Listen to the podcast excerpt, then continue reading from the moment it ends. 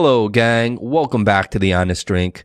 Today, we sit down with a very interesting guy who has a very colorful past. Uh, here in China, he is known for opening the very first Mexican restaurant in all of Shanghai, and he owns it to this day. That restaurant, of course, is called Cantina Agave.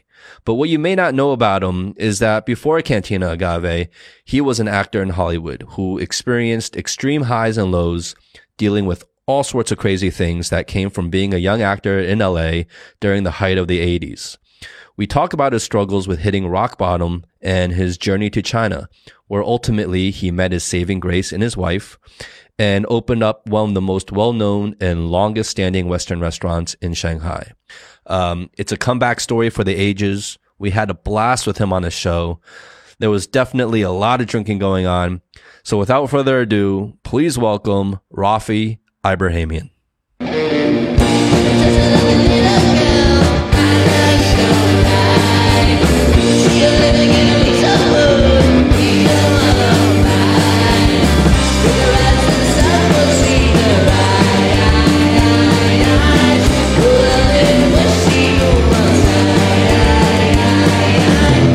All right, guys. Uh, Raffe, welcome.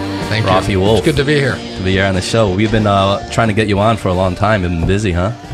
Been busy. Been busy. I got a little couple of things that, you know I'm working on right now. That's uh, free time is uh, not available. Well, congrats. Thank you. Thank Congrats. Uh, you Thank got a kid coming soon. I do in a couple of days. A couple of days. A couple Big of 48 news. hours away. Your second kid, right? Second kid. Nervous as hell. Damn. Um, um, Bruce. Bruce is also here with us. Yeah, I happen to be back in Shanghai, so I thought I'd drop by. And um, on this occasion, I thought it would be really nice to bring Justin a, well, to this the Honest Drink podcast, a really special drink. Uh, it's a 30 year old Glenfiddich. Yes. Uh, I have in my hands right now a Glenfiddich 30 year old bottle that Bruce was kind enough to get for us. Um, this will be by far the most expensive and hopefully probably the best whiskey um, we have had on this show and maybe maybe ever. I, No, I'm not, I think so. I, am not it. anticipating we're going to get another drink another 30 year old anytime soon. But uh, for listeners who don't know, today is this uh, our host are Aric and I. I'm Justin. I'm Aric. Uh, Howie could not be here today. Uh, so we got Raffe in the in the studio with us, and for well, actually, I'm gonna before I get into introduction, I'm gonna open this bottle first. Yeah, let's do that. Well, actually, you want to open this bottle? Let's do that. I'll, I'll do it. I'll do it. I'm, I'm kind of the handler, so I'm just sitting in, making sure Raffe You're doesn't just pouring the fall drinks today, yeah, right? Yeah. I Okay. am. That I don't say anything I shouldn't say, or yeah. All right. and that could easily happen in another minute. Okay. The um. Okay, so for guests who don't know, Raffe is a very distinguished, distinguished uh, member in Shanghai society. Extinguished also. extinguished.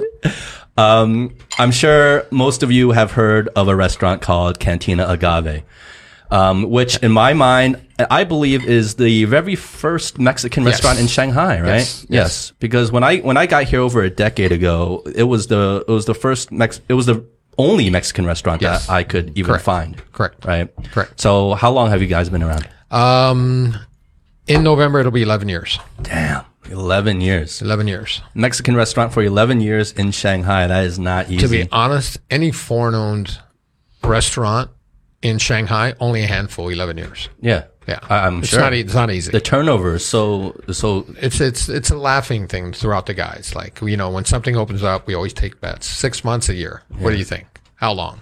so what's the secret to your success and the longevity of Cantina Agave then Honestly, just giving people a good time, a bang for their buck, and not you know not being over pretentious.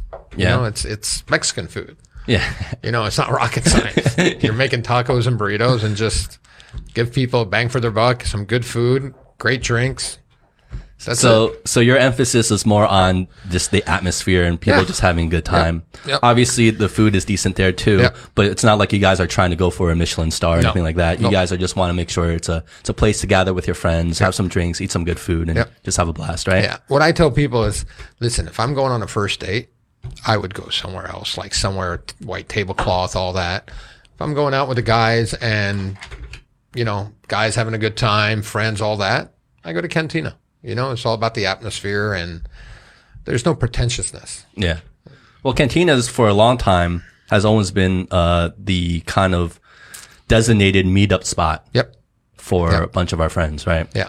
It's either the pre going somewhere or a lot of times the post The after party. afterward. Yeah. Yeah. And that's when it, it, it's not pretty. Well, it's great to have you on the show. Cheers, guys. Cheers, guys. Let's try this. I know Raffe doesn't drink vodka, so hopefully, yeah, uh, you mean I mean whiskey.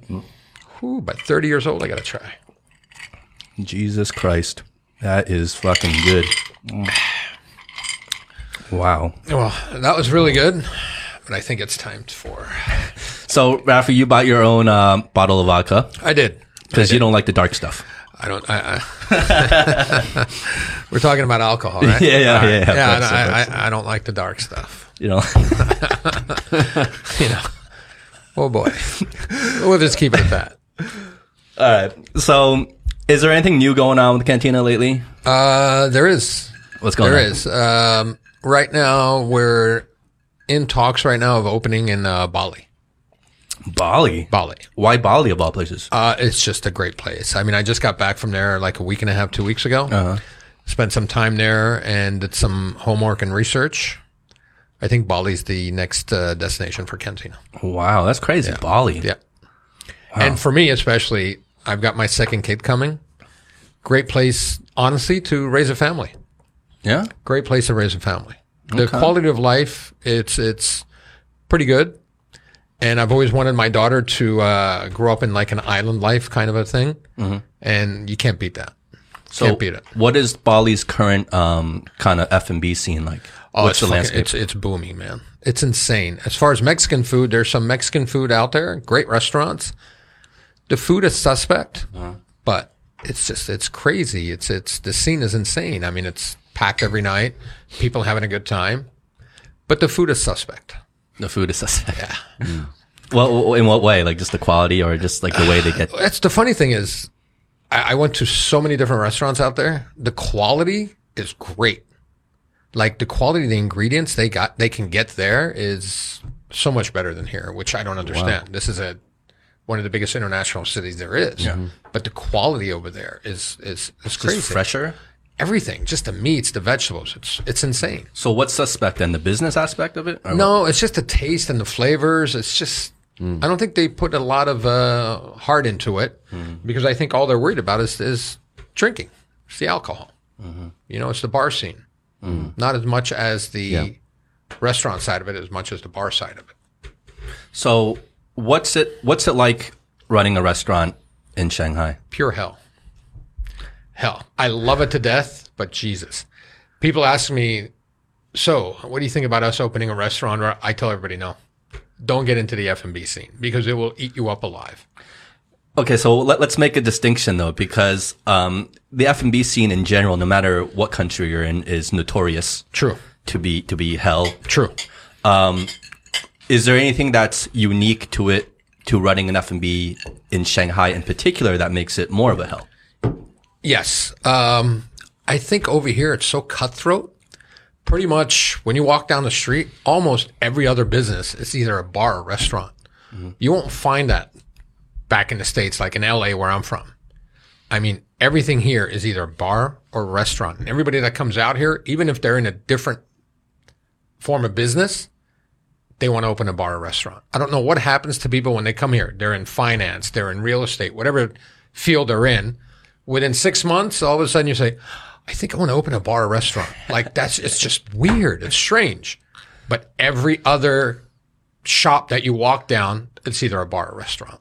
So it's, it's a cutthroat. What do you think that's partly because maybe Shanghai is in in terms of for expats is getting kind of a reputation as like a party city now? It used to be a lot more of that. Now I think it, that's dying down. Mm-hmm. Number one, because of all the regulations coming in. Um, and number two, it's that everybody's starting to see like, oh my God, people open in six months, a year, they're out again. And then all that money is gone. Mm-hmm. You know, people are starting to open their eyes a little bit, but it's still cutthroat. Back then, I think also the clientele of the expats coming in was a mm-hmm. lot different than what it is now. Mm-hmm. You know, now you've got a lot of younger, pretentious little punks coming in. it wasn't that way before. Uh-huh. And that that's a big difference now. the Well, what do you mean by what do you mean by punks though? Just because they're young? They just come young. in they think with, they know with- everything. Mm-hmm, with- yeah, with dad's money, you know, you know their family's money. They come in, they drop like four or five hundred US on a place they open, and then in six months it's over, and it's like, like what did you think, you know? And they don't do their homework. You know what I mean? Oh, I'm going to open a bar. I'm going to open a restaurant, and then we'll kill it. No, you won't. Yeah. It doesn't work that way. Yeah. But it's still the mindset.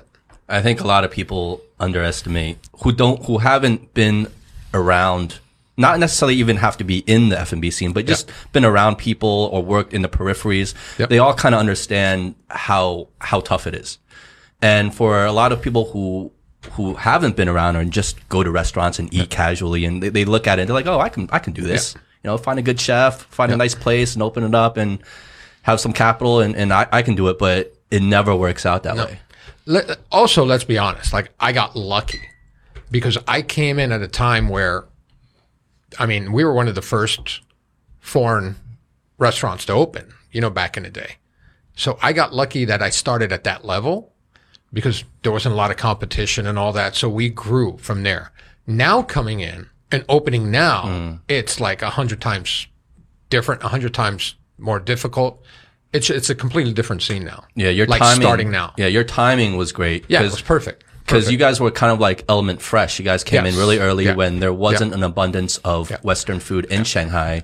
And not only was the landscape more wide open, but you guys actually provided good food. It wasn't like it was bad food, but it was the only choice. No, it was actually decent. Yeah. And so you guys created this brand, Yeah. this name. And, uh, yeah, I think the timing, I mean, if you were to come in now, who would you see as, or, I mean, cause you guys are still doing well now. Who do you see in terms of the Mexican food landscape in Shanghai as like your biggest competitors?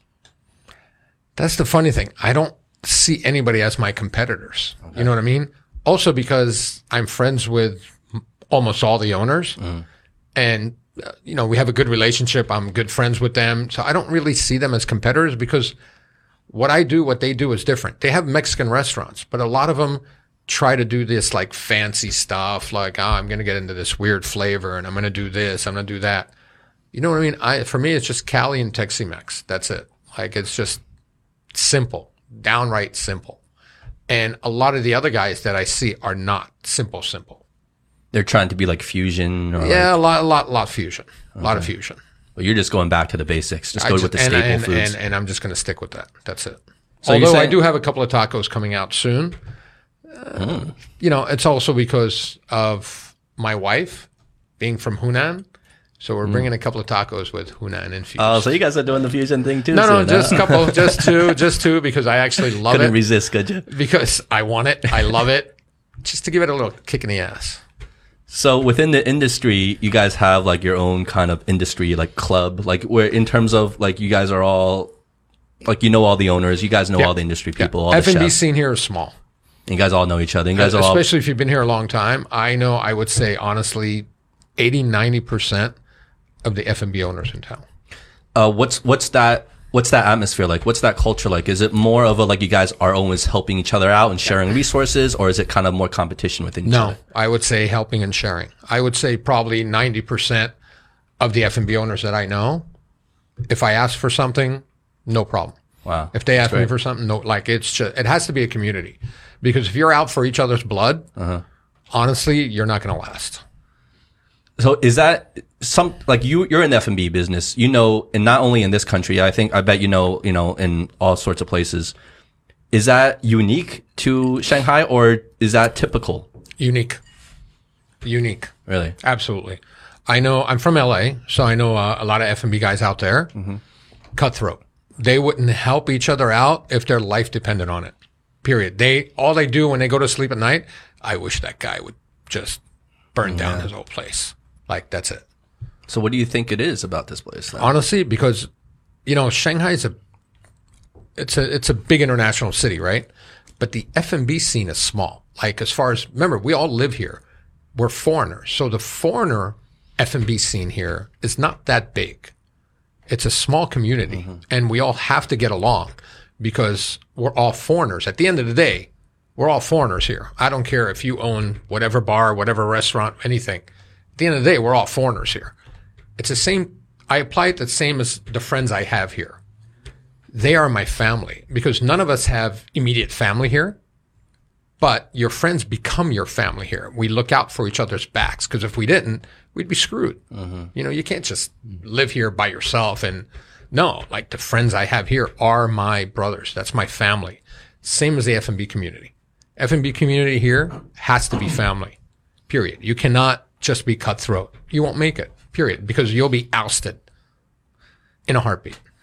Do you think also, um, and I'm just asking, do you think also part of it could be because as foreigners, you guys kind of have this unspoken or maybe even unconscious view of like you guys have a common enemy and that common enemy can sometimes be like the government and regulations and licensing and, and sanitation and you know, you know how it is here. I will tell you one thing. Um, I wouldn't say that because if you play by the book, uh-huh. you won't have any problems. You know what I mean? Mm. Like just play by the book. You know, since you live in another country, uh-huh. play by their rules. This is the regulations they set out. They don't come and gouge you though? Nope. Nope. To this day, I've had three restaurants, not one time. Not one single time. Play by the rules, play by the regulations, you won't have a problem. Period. Like you just won't. Just don't be an ass. Don't try to go around something. You know what I mean? Don't try uh-huh. to be sneaky or uh-huh. don't try to fast track something. Don't try to be tricky. Or, Yeah, like there's no need for that. Play by the rules. You got no problem. It's their rules. If you don't like it, like you know how the old saying is, you don't like it, get the hell out. Mm-hmm. Play by the rules. You won't have a problem. Are the rules sometimes hard to follow? Of course they are. But let's be honest. They would be in any other country. Yeah. If I go to LA and open a restaurant, like in LA, you can't get a liquor license. They don't give them out anymore. You have to buy an established place that has a liquor license. Oh, transfer. and that's it. Like, and those transfer fees are insane. So it's just same as anywhere else. Just got to play by the rules. Let's be honest too. When I first started, those rules were a lot more relaxed than they are now. Hmm. You know what I mean? So for me, like, like I said, for me, timing was everything. So for me, those rules were a lot less when I first started than they are now. I couldn't imagine, excuse me, I couldn't imagine starting all over again now coming in fresh, new. That would be like, oh wow, a whole set of problems. You probably wouldn't even choose to do F and B if this. If that I the case, would, right? but it would be such a huge question mark and a risk factor there that I don't know if I would be willing to take that chance. Uh. But back then, that risk factor and that question mark was minute compared to what it would be now. Well, speaking of back then, what's uh, you know, so what what's your origin story then? Because you you said you came from L.A., Well, I was I was born and raised in Philly. born and raised in Philly. Okay, so so what's your origin story and how, what's the story, and what's your journey coming over to China? Can you explain? Can you describe that? How much time you got? We got plenty of time. Don't worry. Until we finish that bottle. And then some of it has to be edited. I think. Well, just don't don't don't say anything that you, you're not uncomfortable t- talking about. You know. I'm not uncomfortable with anything, but you know. Let's have a drink first. Let's have a drink. first. Yeah, let's have more drinks. Damn. this is not going to be pretty. No, man, don't worry. It's just All right. a conversation amongst friends. You don't have to talk talk about anything. So I'm originally from comfortable talking Philly. That's why in my house, if you go in now, my daughter sleeps with a Philadelphia Eagles blanket. I have uh, Eagles gear just everywhere in the house. Like it's every room, every whatever you can think of, helmets, jerseys, little. What do they call those little things? The Bobbleheads? bobbleheads, bobbleheads everywhere. It's just Philly, Philly, Philly. So that's where my heart will always be. But I moved from Philly to LA when uh, I started high school. So fairly young, about 15, 16 years old. My dad said, we're out because all his relatives, all he's got five brothers, one sister, everybody was living in LA and the winters were getting to them. And I think what did it is, uh, we had a snowstorm one time. My mom went out to, uh, shovel the snow off the driveway. She fell and hurt her back and my dad said, we're out. So we, then we made plans to go to LA and then we moved to LA and I started high school in LA in Glendale. That's where all the Armenians are. So, how old were you when you guys went to LA? Almost, almost 16. 16. Were you born in Philly? Yeah. Okay. So you were about 16 years old when you went to LA. Yeah. So really kind of your adolescence really kind of grew up in LA. Yes. Yeah. Uh, and that was, that was an experience in itself. How so? Cause, you know, in, in back east and, you know, East Coast, West Coast, it's, it's quite a bit of difference. You know, East Coast, when you're growing up, like your boys are your boys. You know Yeah. what I mean? Yeah. You don't give a rat's ass what you're wearing, what you're wearing, what you're like. No one, no one cared. you know what I mean? exactly. West Coast, it's all about it's material. It's all so judgmental, and everyone's Everything. a lot more sensitive out Yes. there, right? Yeah. Yeah. Like back east, Back east, you, you, you, you yeah, you, you, it's just if I said, listen, you bust each other's balls like it's nothing. and we did. yeah. And even if you got in a fight, like I, I would wrestle you to the ground and all that. then like, you'd be uh, boys. that's it. But on the West Coast, it's different. You know what I mean? It's it's what you wear, what you drive. Everybody's like judging you, everything. Like it's just, just stupid. So, so how was your time there then? You know, growing up uh, was a little tough. A little tough going through high school, especially when I didn't know anybody or anything. Being from the East Coast, and then going to high school, starting all over again, basically, and just meeting the guys are who are now the same guys I know. So I've known my friends back in LA one, as soon as I moved to LA. So I've known them about 39 years and then uh, just meeting those guys, getting to know them, and then becoming friends with them, and that has its you know obstacles. Mentioned being out there at 16 years old, starting fresh, meeting new people, and starting like new friends and stuff. So it was it was difficult at the beginning. You know, it's just like when when you start college, you get razzed on.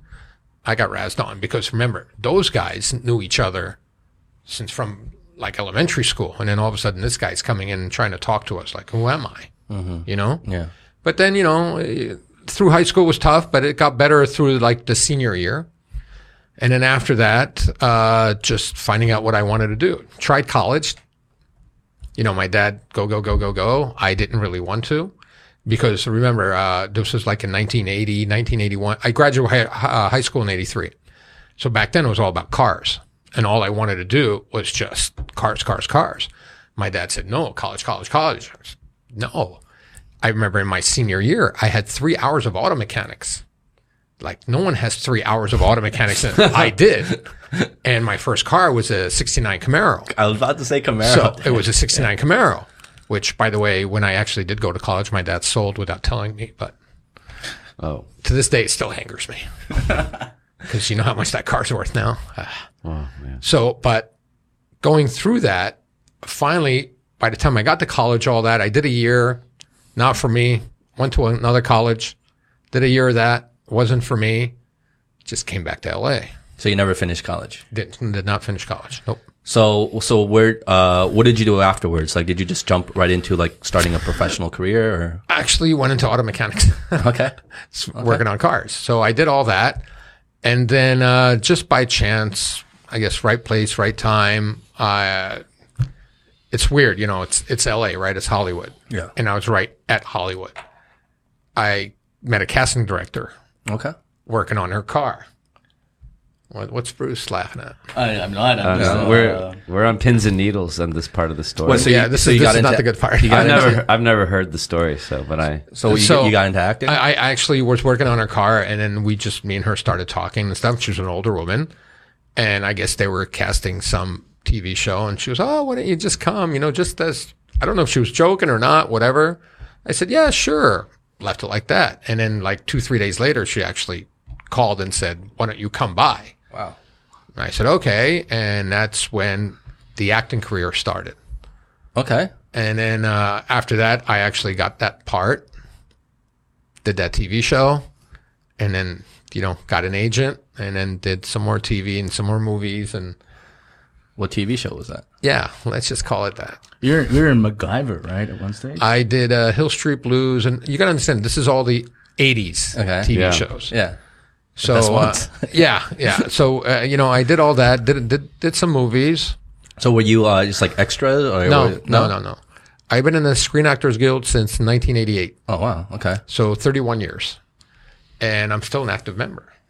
Oh really? Do you still vote? what kind of characters did you play? The villain, for sure. So back in the day, because I was younger, so I used to play a lot of gang members and and um, You look like a gang member. a lot of gang members, gang leaders, and then Got your SAG card right here. yeah, as as a few as a few years went by, I started getting a lot of terrorist roles. To be perfectly honest, So you start getting typecast. I did about five six terrorist movies back to back, Really? and it, it, it was okay because it was great money. And my average was, you know, you work one or two months and then it would be six months just spending that money on whatever you can think of. Just we'd go on ski trips for three, four weeks, me and the guys, and that mm-hmm. would cost like 10, 15,000 US. And we didn't care. Dude, I was young, Yeah. early 20s. Who gave a shit? So all the money that you were earning back then, you were just spending right away. Yep. Didn't Just keep a dime. life. Didn't keep a dime. You guys were partying. Yep. Didn't keep a dime. It was, it was some of the best time in my life. Really? because you would work for one or two months and you would take like five, six, seven months off. so what would you guys do with that money? Like, like Just you spend know, it. Like go to the, go out, go to trips, gamble or what? Gamble, go to trips, like whatever you can take of. Ima- I'm telling you, three, four weeks, like we used to go skiing, Uh-huh. that would cost easy fifteen thousand. Just spend the hell out of it. Just you and your boys. yeah, didn't matter. Well, you had like an entourage a little bit. Like, Yeah, it was. You know, so that movie is actually pretty spot on. Really, Yeah. entourage. yeah pretty spot on. The show. the show. So we, you know, the guys I used to go do that were also actors, and we also do everybody did the same thing. Like, you know, we used to work a little bit, and then hey, let's go here, and then everybody takes a month or two off, and we just go. No one gave a shit because that was our job. You know, our job was acting, and then you just stop in a month or two, and then we just go have fun. No one had to report to anybody. So what was what was the Hollywood industry like back then? This was in the eighties, right? Yeah, a lot better than now. That was now. like the height. Right? a lot That better was- than now because of one thing no social media so you could literally do whatever you wanted without it ever being recorded or sent out or people Mm. knowing about it it was so much better Would you be able to survive in today's world? No. no not with the antics that we did no god no Can you get into some of these antics? You don't have to. You have no Tell, pressure. but tell us, uh, like the fourth or fifth most crazy story. Doesn't have to be the most crazy. Did you have a pager back then? Is that what you yeah rode around with? yeah yeah So we, then had a, we we actually had a pager that would just go up beep beep beep beep beep it was so weird man because we didn't have cell phone they didn't exist and then that first cell phone came and it was like a freaking brick Yeah. It was insane. There was a period also. Uh, hmm. So you lived the VIP life in. uh, in I the- did, I did, I did, So, oh, why are you looking at me like that? because you know there's there's also a little thing in there because you know once you do that, you got to remember all the people that used to hang around, right? And um, also, you know, since we weren't uh, like the leading actors and all, we were all character actors, so we weren't the leading actors and all that. So we weren't pretentious. And then you know, you talk to a, lo- a lot of the extras and you become friends with them, and you know, somehow you end up in a porno movie, and Wait, you ended up in a porno movie? you end up in a porno movie. I didn't say me, but maybe Maybe you end up in a porno. So hypothetically, What was this, hypothetically, what was this character's name? there's no way on earth that that name will come out. There's actually one person in Shanghai that knows that name of the character, that knows the name of the movie, and he swore because if he ever says that, he's dead. so hypothetically, uh, what was it like? it was fun. It was fun, and the movie was okay. But what happens? The extracurricular stuff is insane. So you've heard of the '80s and early '90s, like the parties that happen at the houses. Well, that was like when like what like cocaine was at, at its height, Jesus, right? Like, that was oh, wow. So I'll give you an example. You walk into a party that, say, one of the big actors or one of the directors or one of the producers are holding, ninety nine point ninety nine percent in San Fernando Valley, at a nice nice house on the hill, whatever. As soon as you walk in, as soon as you walk through the door, there's a couple of guys standing right there. One has a tray of literally three, four hundred joints that it's just like a mountain, right? They're all pre-made, pre-done.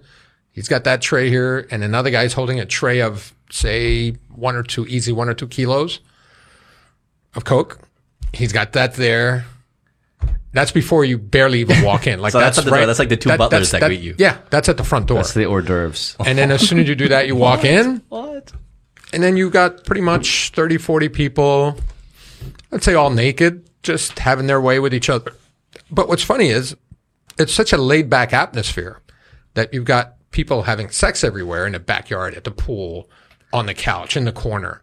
And then when you're done, you know, you just chit chat for a few minutes and then you just walk away and go to somebody else. Like it's exactly what you've heard, like the stories you've heard. So like the stereotypes, like in the cliches, like you see in It's these true. documentaries of like true. Pablo Escobar It's and like true. in It's the eighties, it's all it's, it's it's real. It's true. What I experienced. What you experienced. Yes. God, the eighties were awesome. Yes, they were. The late 80s were, oh boy. So okay, so That might have to be edited, by the way. Maybe. Did you go to the Playboy Mansion? Were you ever? I've that? gone to the Playboy Mansion quite a few times. Oh, have you ever met Hugh? Yes. Yeah, you did. Yes. What was he like? Fun. Fun. He's he's a nice guy. He just, you know, he just says hi to you and he just walk like he doesn't stay around the parties. You know what I mean? Okay, he just shows face. Yeah, and then he goes away. Like he's got his little entourage, and you know, Mm-hmm. it's not what you, you don't go there to actually hang out with you. You go there for the party atmosphere and the chicks and you know other people, and you just hang out and talk, and it, it's a great time. It's fun. What were the parties at the Playboy Mansion like? I mean, like, did it get like you know real crazy, or was it more like, you know, just more tame, or like what what was it really like? I'm gonna say it was a great time. I'm I'm I'll leave it at that. Wow. Yeah. So the grotto is real. And then did you have to wear like pajamas to that party? Was that? Was Um, I've seen people not, but usually you know Okay. you do. But I've seen people not. just but it was a great time, great people. Honestly, there's uh, it was just all fun. It was pure So clean fun a- over there. There's a No bunch of playmates just hanging around, and Yeah, they're all just yeah, and just regular people too. It was just you know you get invited and you go. Okay. It was fun. So, how long did this period in Hollywood last for you? Probably a good seven years, probably Oh, around. seven years. yeah, Damn. yeah. Okay, so you were you were acting, so you you were you had uh, roles on various TV shows.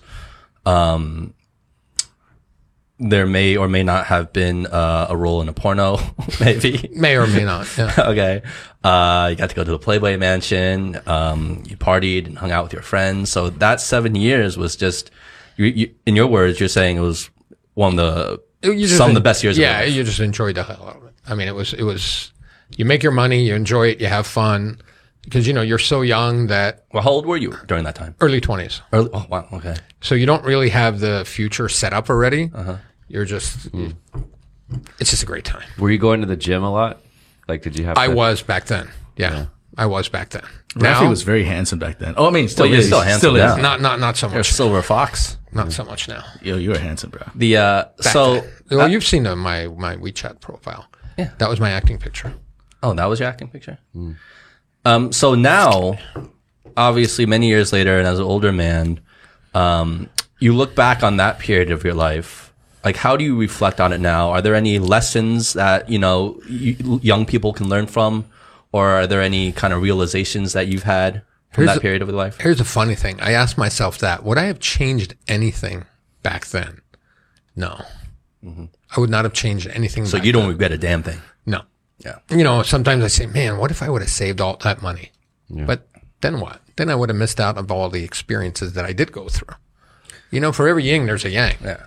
So if I didn't spend that money, I would have never had the great experiences of God. I've got these experiences in Mammoth and for like three weeks we were there. You know, you've got your keg on the fucking balcony and the guys, you know, over there, you just ski up right to your condo and then you're just pouring the keg from the balcony into the guy's mouth. And then he I- I- skis away. Yeah. So like a literally. side. It's yeah. exactly what happened. It's like a gas station where, where, where like, where like. but I would have never had that experience if I didn't do that. So yeah. So back then in the in the late eighties, uh, for like a so were these reoccurring roles in TV shows or one time? Uh, a couple of reoccurring roles, but a lot of them. what was what was the actor. pay like? Like how much money were you making? Uh, back then it was like two k a day. Two k a day. Oh, back then it's not Average? Yeah, it's Yeah. fucking pretty fucking good. Yeah, that's why you work for a month. You're getting 50, 60 grand, forty grand, whatever it is. Wow. Then you're just spending that. I mean, back then that was a lot of money, Okay. and we spent it. You spent it. We spent it. Okay, so that was your Hollywood and that career, and that lasted seven years. So what?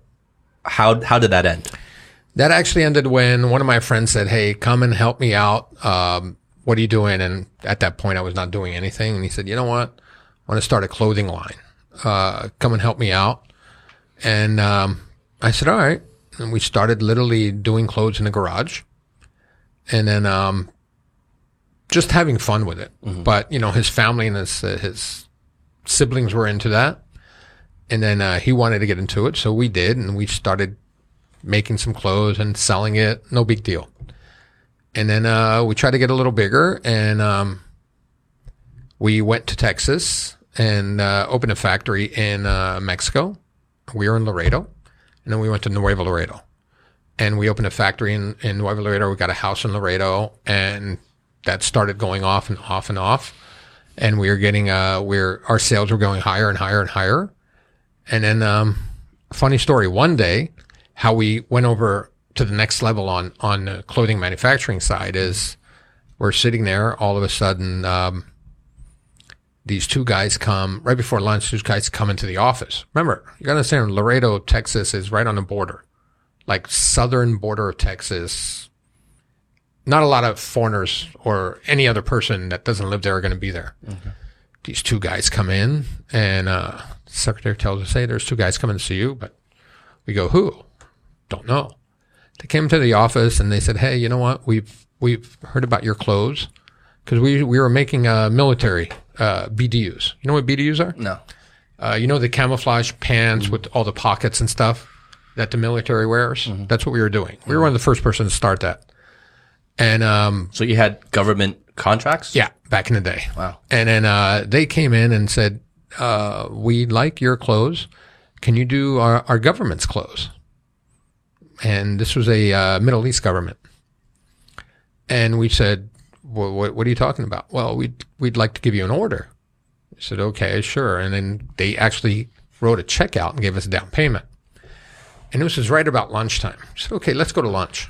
We went to lunch. We gave the check to the secretary and said, go see what happens with this. And me and my partner are just laughing.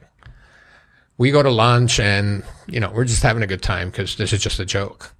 And she calls us in the middle of the lunch and says, by the way, the check went through. It's in our bank. That was for a half a million dollars. It's probably the biggest check we had at that time. And we said, oh shit, these guys are serious. Hmm. And then that order took us to the next level. And then we became one of the biggest hunting, military, and hunting Apparel manufacturers? apparel manufacturers, period. And then, yeah, you guys were manufacturing out of Mexico at that time? At All that time, Mexico, all of it in Mexico. And then that got to the point where it was just getting a little too corrupt after a few years. Then we went to uh, China, Bangladesh, and Sri Lanka. That lasted for a few years. And then that was not, you know, that had its own set of problems. And then we tried, uh, let's try China. And then we tried China. The first time I came in China was uh, 95. So once we got to China and we started it, and I got to tell you, to this day, and I've tried manufacturing in so many other different parts of the world, still the best place. Yeah. One of the most honest, you know what I mean, that I could still deal with. And back in the day, it was a lot better because once they saw that the foreigner coming in with the order, wow, it was it's so much different than now. Yeah. You understand? Back in the day, you can pick and choose who you wanted. Now they pick and choose who they want. Want to work with, yeah. And The same same leverage is in the factory's hands. yeah, uh, but same as the same as a restaurant right now. Back when I opened 11 years ago, I can pick and choose who I wanted staff wise. Now, I, I I need staff for years and years. Like there's not one F&B in the city that doesn't need staff. But now they pick and choose who they want to work for. Yeah. It's complete. Everything's changed. Same as manufacturing. Well, that's that's a natural effect of kind of like the rise of the economy, the society, and all the infrastructure and everything that goes with it, right?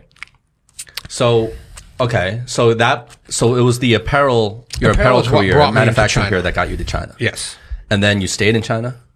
Well, back in the day, I was going back and forth since '95. Okay. And then uh, when I used to come here, I spent a good, a good two three weeks average, and that was almost every six to eight weeks I was here. Like it was just regular.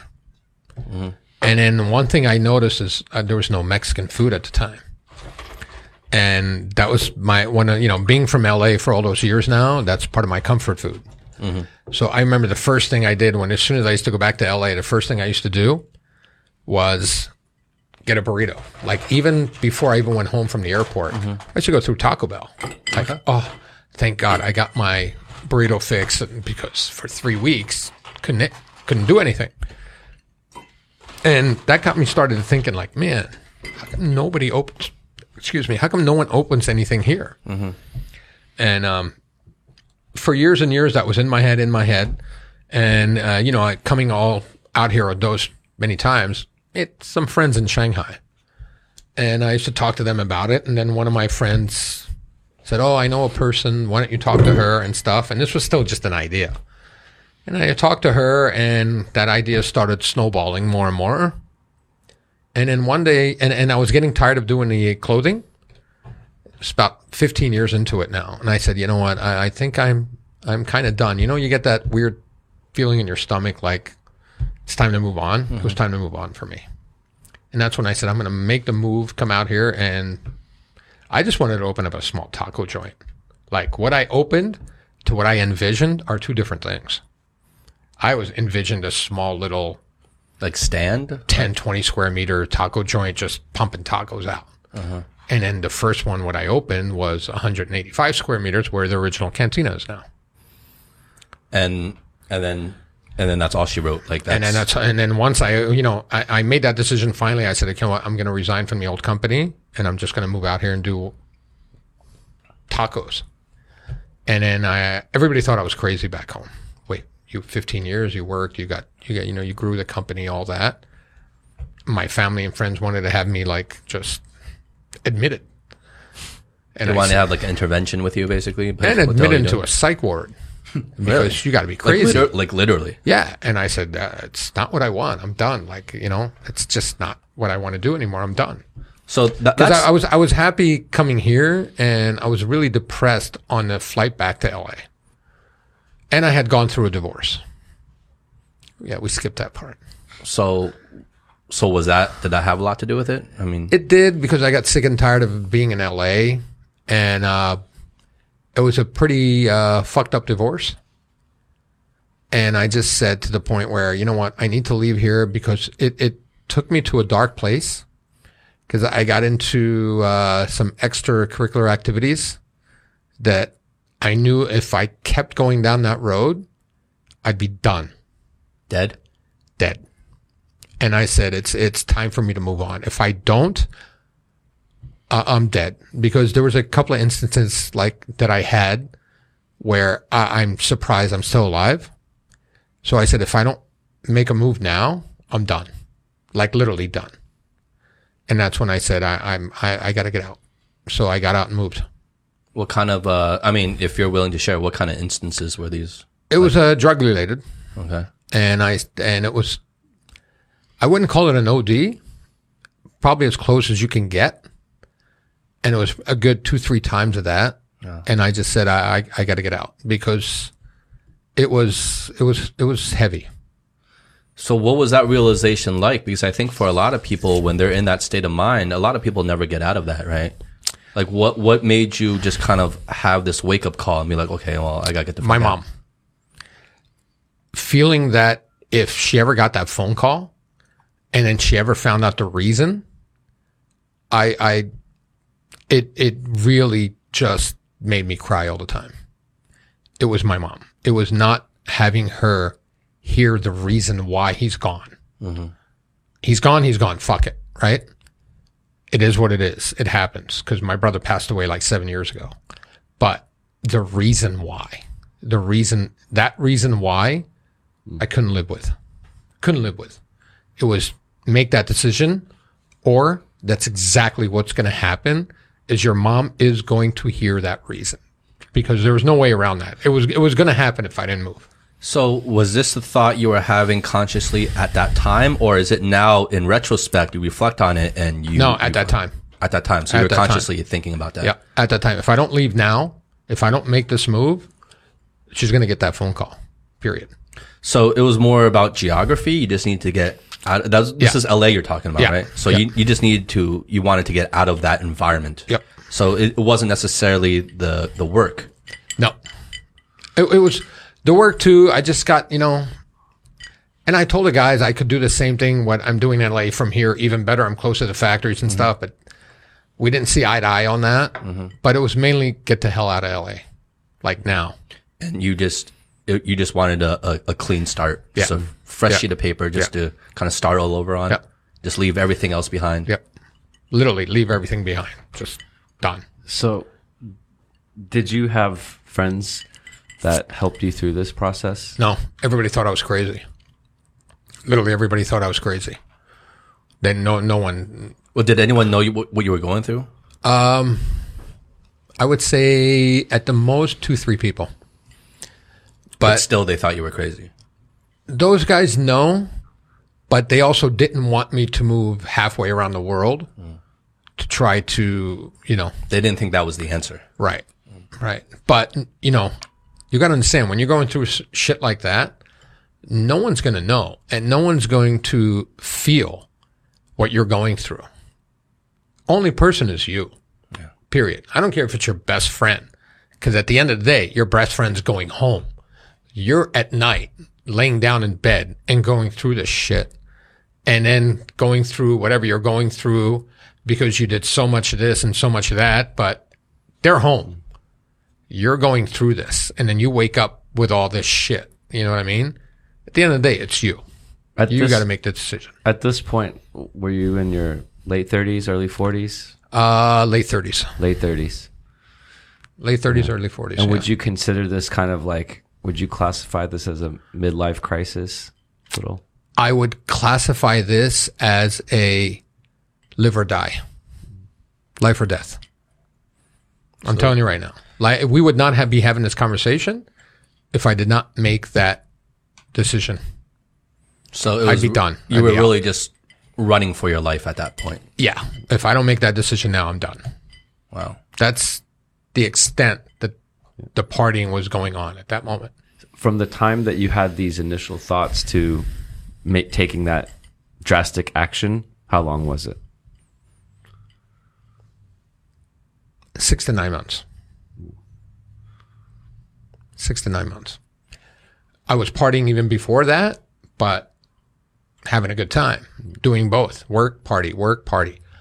But when those two, three times that completely went south, it was six to nine months. So there was a point where you made a decision to move to China Yeah. for good. Yeah. And was that kind of just like an overnight thing? You just, you just packed your bags and just came It was here? it was an overnight thing, and it took but it took about thirty days to get here. Why is that? I had to get clean the house, get rid of the house, all that. Oh wow! So you really just left? You sold Everything. off everything. Everything, everything, like literally down to the last mirror and TV. And that, so the good thing, one thing that happened, luckily, is there was one of my friends said, "Oh, this guy wants to buy some stuff. He's got a house in in uh, South America that he needs to fill out." He literally came and bought every fucking thing I had in my house, down to the mirrors, the sofa, all the furniture in every room mirrors, TVs, paintings, kitchen. The only thing I was left with was my clothes, which is the only thing I cared about. Like he literally took my house, basically put it in his house in South America. I got like, like it was just stupid. It was fucking insane. He came with three fucking 18 wheelers and just emptied my house. Damn. That was it. He must have envied your lifestyle. you know, I- you must have wanted to. Let be me tell you, I, I said thank you and envied him so much because I don't know how that happened. Like it was just imagine one guy clearing you out where Yeah. I didn't know what the hell to do. What you thought was going to be like a really like drawn out process course. of like selling Of everything. One guy just, Yeah. I'll take everything. Everything. Like Craigslist. literally. You don't I wonder understand. if like, that guy's in China now. so, so is that so? Like, have you ever thought about visiting that guy to kind of like no, just no, no, no, no, reminisce that, that, that, nostalgia? That part of that history, I don't want nothing to do with. so you were selling Done. everything off c- because uh, was it psychologically because you didn't want any reason to have to come back Yep. I didn't want anything and no ties. no ties, only family. And that back then it was my mom and my brother, and now it's just my mom. That's it. That's all I got back home. how, how common of a story do you think this was? Like at that period of time, you know, in that area of the U.S. Why are you giving me water, dude? Sorry. I didn't think you were listening or looking at me. Why you giving me that water, dude? Trying to sit there, bro. I want that water. I want that vodka. You're giving me that water. Yeah, that's that's some fucking shady shit. Goose. I wasn't pouring him like a roofie. I wasn't dropping anything in his Not that I had ever done that. Wow, reminds me of uh. All right, so you're just trying to keep it in check. Is that what's going on? I wanted to cry. That's that's, that's never gonna happen. Wow. Okay. Okay. All right. Go on. What were you saying, Aric? Sorry, buddy. Um, how common was this for you know people in that part of the world? Early to mid '90s, partying like that was common. Yeah, Them uprooting everything in our house, I don't know. I don't know if that was that common. I don't think too many people were coming to China. Yeah, At they that weren't. time. No, they weren't. Now it's common. like But I back tell you, then, I doubt it. No, right? when I came out here, so there was nothing foreign at that time. So my breakfast, lunch, and dinner, no joke, was a bowl of rice, soy sauce, and some chili, and that was it. That's what I ate for breakfast, lunch, and dinner When you were in China, when I was in China. why? Because you just couldn't afford anything else, or you just No. didn't want to eat anything else. I, Like- I, you know, dude, I, you know, it's I, I wasn't. You gotta understand the Chinese food here is not the same as Chinese food back home. yeah. So I wasn't I wasn't used to that. Even though I was coming out here all those years still, I just wasn't used to it. wasn't Panda You know, I used to I, I, I used to eat at the hotels. But then when you move here, you're not going to eat at the hotels. Yeah. right. So I used to Yeah. eat a bowl of rice with soy sauce and chili. Were you in Shanghai? Shanghai, but I was a lot in Dongguan too. Uh-huh. But I've spent a lot of time. Like I tell my wife, who's Chinese, I tell my wife, and she knows it, and she agrees. I've seen more of China than I would say ninety percent of the locals. Hmm. I've been around almost every town and city in China. I've seen some of the craziest sixth, seventh tier shit that you've ever seen. Was it because of work brought you out Work, there? work. So China was okay. So out of all the places in the world you could have left LA for, you chose China because you had immediate ties to China through Yeah. the manufacturing. Yes. And I got to tell you, it's the best thing that happened to me. Number one, because I met my wife, who was literally the best thing that's ever happened in my life, hmm. period. Number one. Were there other places you considered, or was China kind of just? It oh, was Oh, I there? loved Europe at that time, but, you know, I wasn't traveling to Europe. I'd been there quite a few times, but it wasn't, uh, it, it- I didn't, it wasn't a comfort factor that I had with China. Hmm. There was nowhere in the world that I had the same comfort factor that I had with China. So China what was was, great. what was China like when when you first got here? Wild Wild West. What year? Right? Yeah. Uh, the first time Wild was Wild East, right? 95. Yeah. Ninety-five. Yeah. But moved here in 13 years ago. And it was still the Wild Wild West. It was just fantastic. So let me ask you this then. Because I'm I'm just drawing from my own experience, right? And obviously I did not come near anywhere near as early as you did. I, I just I just got here a little over a decade ago, right? So that was back in like 2008, 2009. Yeah, about the same time almost. Um, but 95, come on.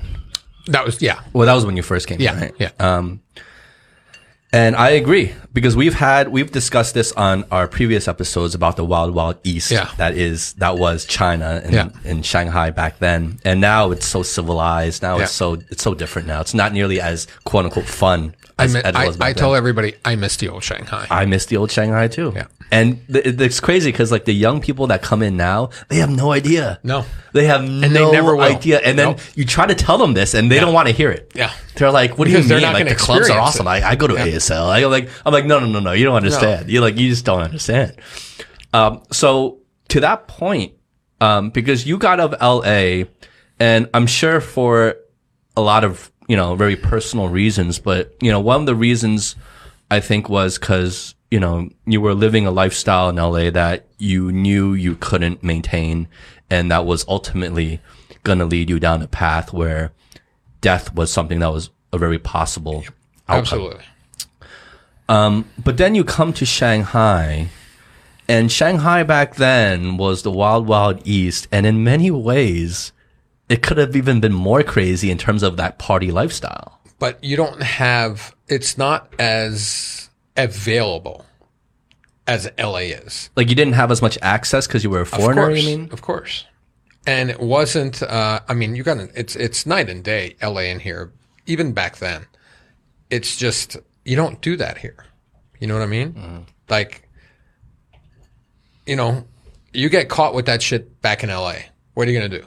Go in, pay a fine, Yeah. do some time, and, out. barely, if you're, if you do any here, you're done.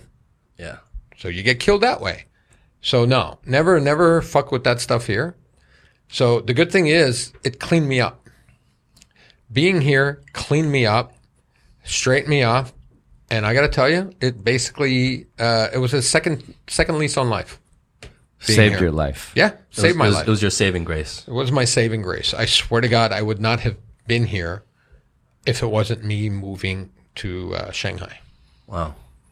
And then, and then I, I met the most amazing woman. When when uh when did you meet your wife? So a little after I moved here, Oh, because like pretty soon after you moved here. because she was the real estate agent that showed me the first location for Cantina. Oh wow! so she okay. opened Cantina with me because once we signed a location, we I said, "Oh, let's go out and celebrate," because we were working on that for three, four months. I uh-huh. was a different location. I always go, always come back to that one, come back, come back, and then eventually, once we signed, I said, "Let's go celebrate." And then we went out to dinner, and then we were we saw each other 18 days straight after that. Mm. And then that was it. Like you guys really been- bonded. Yeah, we've been together since, and she's the love of my life, my saving grace, my everything. And you know, I have a incredibly, incredibly great daughter because of her, and now we're about to have a son in two days. That that she gave me the life that I always thought I couldn't have, that I wanted, that I dreamed of. I, she gave me a family, and she's she's my family. She's my that's, life. That's you know like I mean that like that's that's that's so beautiful. Like and she opened Cantina with me. I mean, she was there. She had a job back then, and when we first opened, remember, I've never been in F&B. I had not a fucking clue what I was getting into. And knock on wood, the good thing was when we opened, two, three weeks after we opened, we blew up. So she would come at lunchtime, help me with the lunch rush, which was fucking insane, mm-hmm. and then go back to work, and then come back at like five thirty and six, help me with dinner, where I used to literally just shit breaks because I had no clue. I never worked in, in a restaurant before. I was never a waiter. I didn't know what to expect. It was just fucking insane. And then she used to help me with that. And then we would go home together after that. And a lot of times, like I used to just limp home because I couldn't walk. I'd been at work you were on your 16, feet all hours, day, yeah. 16 hours. So we didn't actually have a day off the first six months, not even Saturday, Sunday. Like we didn't have a day off. And then finally it came to a point where I just said, you got to quit. So she quit her job. We, we've been working to get like, if it wasn't for her, Cantina would not still be there. I give all the credit to my wife. Period. For Cantina, that's amazing. I give all the credit to Chloe. So as grueling as it was, were you enjoying every second Oh of it? Oh hell though? yeah! Are you fucking kidding me? We would be standing outside, and we'd look at each other. and We go, "Are you fucking serious? Like, look at this. This is insane." The first two three years, you could not get a table at Cantina. Literally, if you didn't reserve a week in advance, which is nuts. It's not a white tablecloth fucking restaurant. It's just, it's a casual, like casual. What do you call that? Fa- ca- not fast uh, food, Fast casual. fast casual. I mean, you couldn't get a table a week in advance. It was insane. Yeah, back and then. especially back then, that's Yeah. saying a lot. Like it right? was just fucking insane, man. Well, I mean, But mean, had the time of my life. Holy shit. I mean, but your location is fucking awesome too, though. Not at that time. Everybody thought I was Yeah, yeah. fucking crazy. Because Donghu Lu wasn't built up yet. Fumin So- Lu wasn't like so the thing it is now. The people I knew back then, they all said, You're stupid. Do not open there. And it was a brand new building, by the way. There was no other tenants in the building. Don't open there. Uh, the French concession, the former French concession, is one of the quietest neighborhoods in town. You cannot open an F&B. There was no bars or restaurants up and down that street. I think the only place that I knew that was open was um, Element Fresh. And they said don't. It's just a quiet neighborhood. You're you're you're insane putting that money into it. But i kept loving the building and i kept seeing that little outdoor being from la what do people want to do with burritos and tacos? Have a margarita and it took a while to get the to get the landlord saying oh we can use that outside space for for the terrace Once we got that, I said, I got to sign. I got to sign. Everybody said, no, no, no. So I fought that battle for a few months until finally I just said, I don't care. This is, you know, it's my money going into it, not other people. Like, I understand their opinion, but I like it. I enjoy it. I love the building. I love this outside. Yes, there was no foot traffic back then around that area. Zero. Yeah, it was because it was it was n- there was no was- commercial value no, back then. No, it was the quietest neighborhood. Like where we are right now, Fuminlu, and our little space right before Donghu Lu, that was a two-way street. Now it's a one-way street going down Fuminlu, but that was a two-way street back then. Like it was quiet, dead. And I said, I don't care. I'm going to open up. And then I opened up. And by the way, now we're the oldest tenant in that building. That's how many times everything's turned over. But now everybody says, "Oh my God, this is the best location in all of Shanghai." now. Yeah, not not at that time. Well, now it's the it's the It's- it's the literal it's the literal epitome of prime location Yeah. in Shanghai. It's called Like, the corner. There's yeah. a reason why it's called the corner. Everybody loves that corner.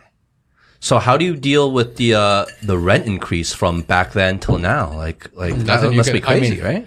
It is it is high right now, but there's nothing you can do. I mean, it's it's you got to go with the times. But what's funny is I've never raised my prices. Yeah. My margarita is the same now that it was 11 years ago when I opened. So how does that affect your business? Well, obviously the numbers. Imagine 55 RMB back then.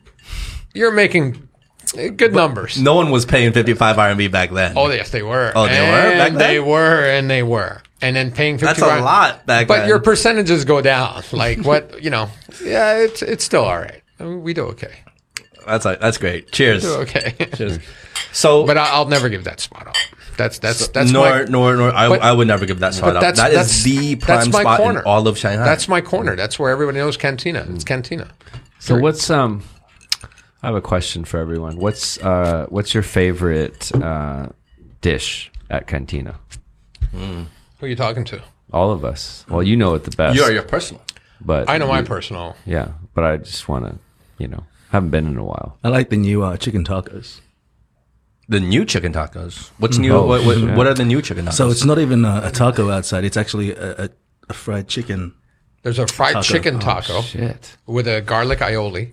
That's fucking insane. I'm hungry. And ode to my wife, a Hunan cumin beef taco. Fusion. That's is it though? It's So it's- this is we live separate in fucking- China. Yeah, don't we shit live on- in China. don't it's shit on fusion. Don't shit it's on fusion. cumin. I actually do shit on fusion. I don't He's like a purist. fusion. Uh, when you He's a say purist. cumin, when you say cumin, it brings back those porn days. So that's a funny thing. Cumin is probably my favorite fucking spice there is. It's a great spice.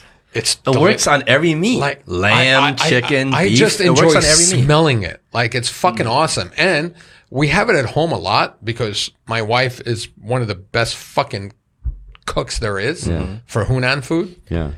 And I just said one day, honey, let, let's just put your cumin beef on on a taco, and it just Oh, it's insane.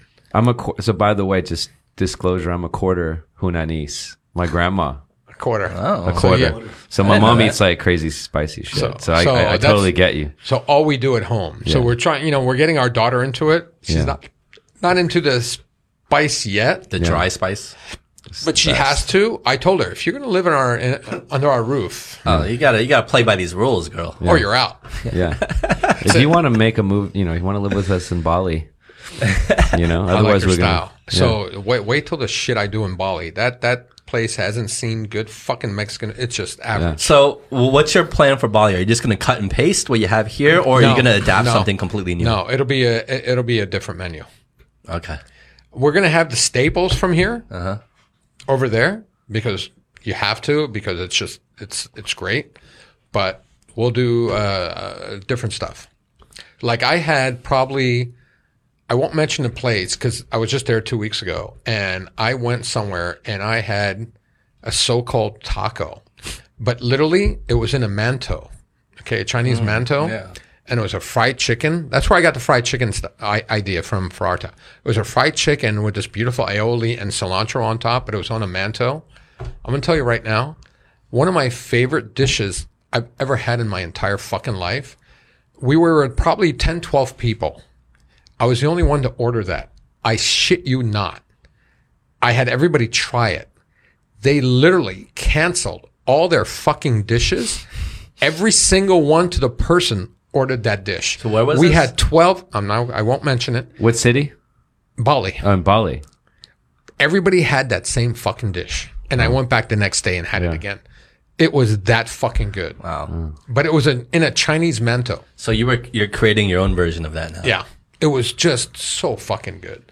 And like he said, now he loves it. It's almost spot on. The only difference is mine is in a tortilla, mm-hmm. theirs was in the mantou.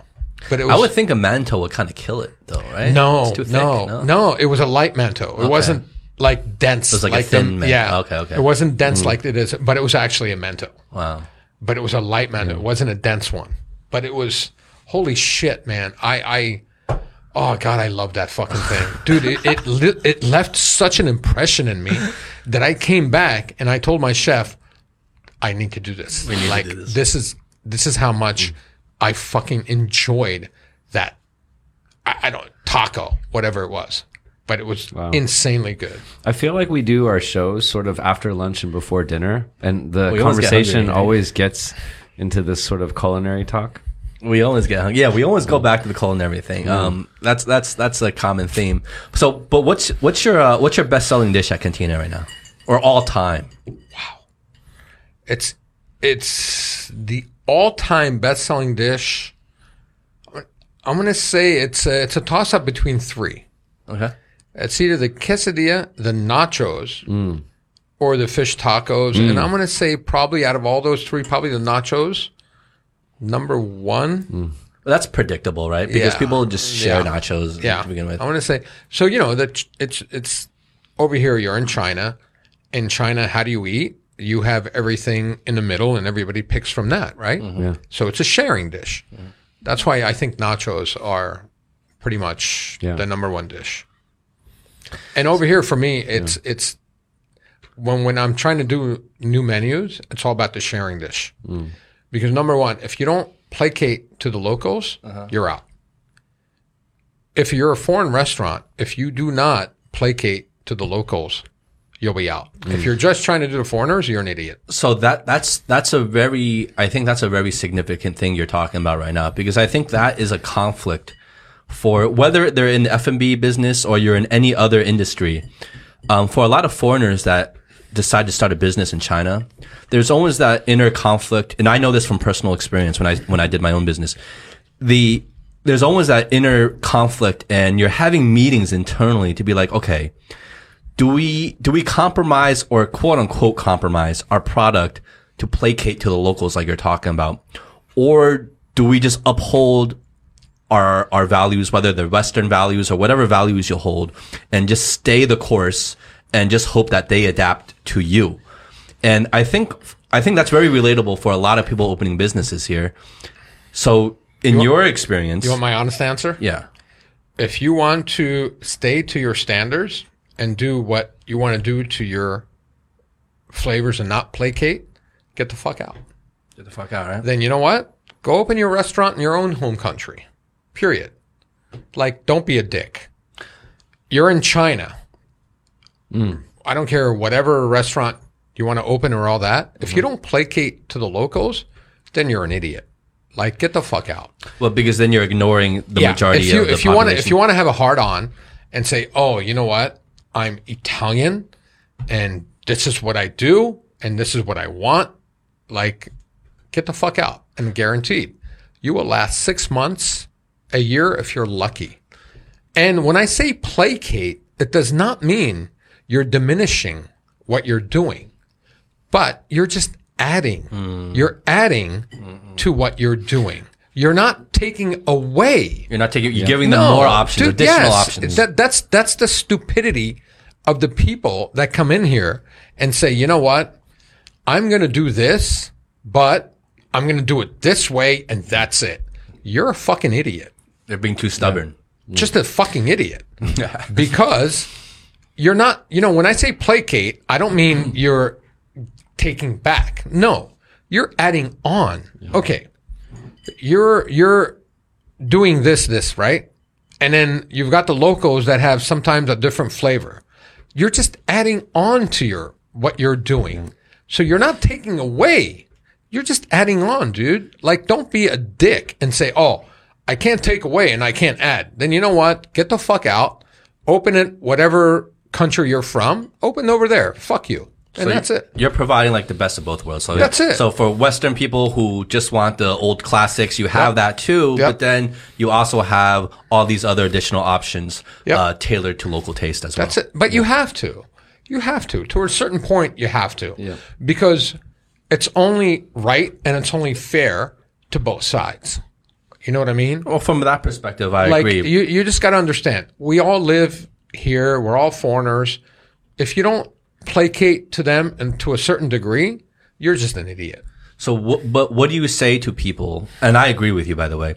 But what do you say to people? Because I've heard this a thousand times that say there's a large enough Western community here Nope. and Western customers Nope. here that you can just you can just cater to them, Nope. and you will have a sizable audience. Nope. Show me a restaurant or bar that is 100% foreign. And I will right now bow and say you're right. I haven't seen it. Exactly. So, so Because I have, that will never fucking happen. I have a never. question. I, lo- I love what you said about you know not being a dick because that Yeah. applies To you? To a lot of to dicks. me.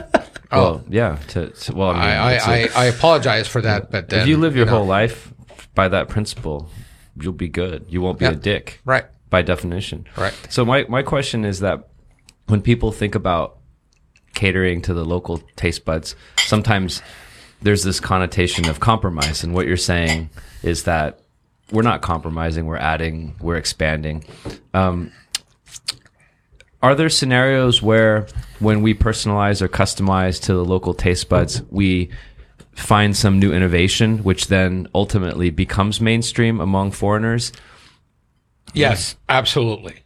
Because again, you're not taking away, you're adding. Okay, so say I add the cumin beef, and then I add something else to that cumin beef that becomes the mainstay for the locals and then the foreigners, right? But guess what? I didn't take away from my carnitas or my carne asada or my chicken salsa verde, right?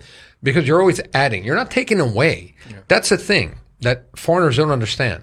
You're not taking away from what you're doing. You're just adding. Mm-hmm. It's a win-win. It's there's no downside right. So if, if you're just adding, fuck it. Add the fucking thing. And food evolves. Food evolves. That's it. New combinations. Food That's is it. different. If we were still eating the shit we ate 200 years ago, it tastes like Yep. shit. But I will tell you one thing that food does not evolve. I will never do no meat in my fucking establishments. What is that? The Burger King thing? Oh, impossible? Yeah, good luck Impossible with that. Burger? Yeah, that's never going to happen. Not Wait, for wait. me. You mean you'll never provide that option, or you would Nope. never go total like vegan or like? I will never vegetarian? invite. Uh, no, I, I won't do that option Why? because Cause, because cause. that's never going to happen. I'm a meat fucking eater. I will eat meat, and I will kill meat, and I will eat meat. I have vegan options uh-huh. and I have vegetarian options. Okay. but I will never do that impossible burger. I, I won't I won't transplant meat with something else. Why is that? Is that is that like what Personal. what drives that? Like Personal. I just don't I, I don't I don't I don't I won't do it. I, I don't care. That's cool. And then I I, just have, alienated half the fucking audience. I don't have a problem with it. No, I think I I, think our audience is, you know, fairly meat eating Yeah, or I, I just I'm pretty fucking. or meaty or myself. vegetarian. or you know, right? Not no, no, fake meat. I have vegetarian. Yeah, and exactly. the reason I have vegetarian, you know, I, I do veggie tacos, and I'm Armenian, so I went back to my roots because there was a lot of vegetarians coming in. Oh, you know what? And I got tired of doing, and I and I understand where they were coming from. Just grilled vegetables and a fucking taco. Like I got sick of it. They got sick of it. I said, "What's my background? I'm Armenian." So now we have Mm. the falafel taco, which is now one of our best sellers. Oh, okay. So we give them the Mm. falafel taco, which they fucking love. yeah. And then now one of the new tacos is we're going to do a crispy tofu taco. Hmm. And if you say that's fusion, I'll kill you. That's awesome. So it's fusion. so so the two rules for two like Raffe's two rules: don't be a dick and keep it real. Yeah. That's Get it. that fake meat shit it. out of here. Yeah, I won't do that. so That that that what is that impossible shit? Impossible meats. But are we, Yeah. does that mean we're going to cantina after this? Yeah. It feels like we Yeah, I'm let's go, ready. let's I'm go. so let's ready. let's do gonna a let's right do a little now- podcast after party there. You wait, got your, you got wait, your, wait, wait. I've got nothing to do. you got you got your new kid coming on, So- uh, coming along uh, so- next this Tuesday, this coming Tuesday. Tuesday in 48 hours. Yeah, so we got a party tonight, bro. One of the wife's first things she said, "Don't go home drunk." And one of the, my answers was, "You know me."